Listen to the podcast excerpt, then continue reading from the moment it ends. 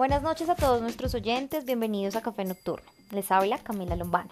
Esta noche vamos a hablar de un componente llamado sílice cristalino, el cual es el encargado de ocasionar la enfermedad de silicosis. Para los que no saben, la silicosis es una enfermedad pulmonar a causa de la inhalación de este componente. Vamos a hablar un poco de eso.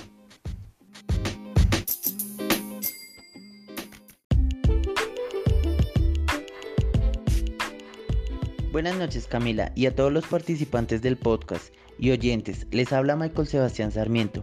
El día de hoy tendremos en cuenta un estudio que me llamó mucho la atención de bioensayos por la sílice cristalina, en la cual se tienen en cuenta los casos y controles que se llevan a cabo teniendo en cuenta diferentes individuos de roedores, tanto sanos, expuestos y enfermos, en los cuales se les aplicó una dosis diferente de sílice cristalina para ser evaluados con técnicas de laboratorio, teniendo en cuenta una validación tanto para roedores como seres humanos, dándonos como resultado que los individuos expuestos a la silice eh, son afectados a los tejidos y asimismo dar una comparación con las personas enfermas que estuvieron en contacto con este agente. A continuación los dejo con mi compañera Shirley.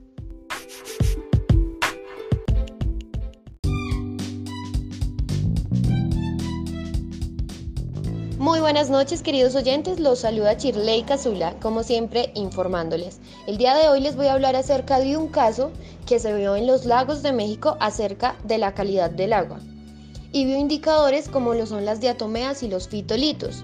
Estos bioindicadores se validan con la determinación de parámetros físico-químicos en donde se da un resultado en el área de estudio y se encuentran los sedimentos en el lago Chapalá, en donde se puede identificar el carácter amorfo del debris de sílice evidenciado en el proceso de disolución y fragmentación de estos mismos, calculando las 17 muestras de los biogenéticos, donde se reconocen que los núcleos 30 y 40 que se dejaron a lo largo del lago en un 4.16% sobrevive a las características de contaminación a la disolución de la sílice cristalina.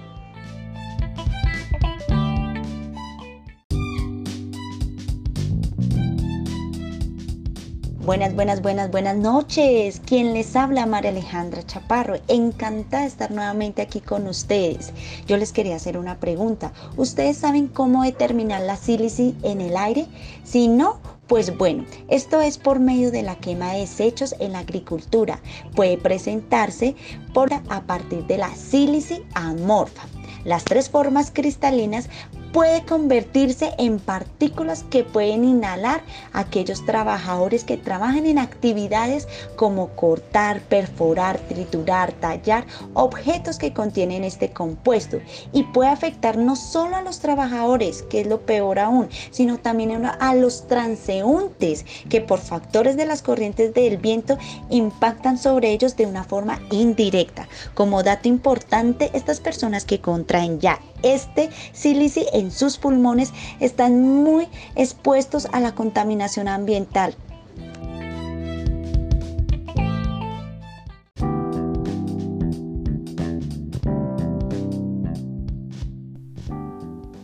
Muy importante esta información, Aleja. Yo creo que muchas personas no la conocían. Pero bueno, por eso es importante que todas las personas que trabajan en estas áreas utilicen los elementos de protección personal. Como dato curioso, esta enfermedad no tiene cura y es muy probable que ocasione otras eventualidades más graves como son el cáncer de pulmón o la tuberculosis. Entonces, a cuidarnos.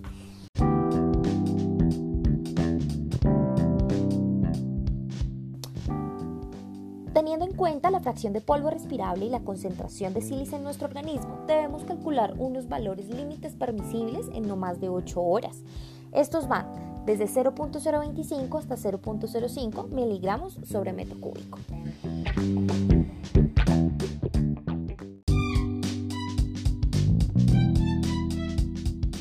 Gracias a todos mis compañeros y a los oyentes.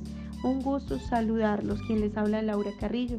Tenemos la mala calidad de aire en interiores no industriales. Hay una normatividad por la Organización Mundial de la Salud donde se plantean los valores permisibles de concentración que suelen variar entre el 1 hasta el 15 partículas por millón.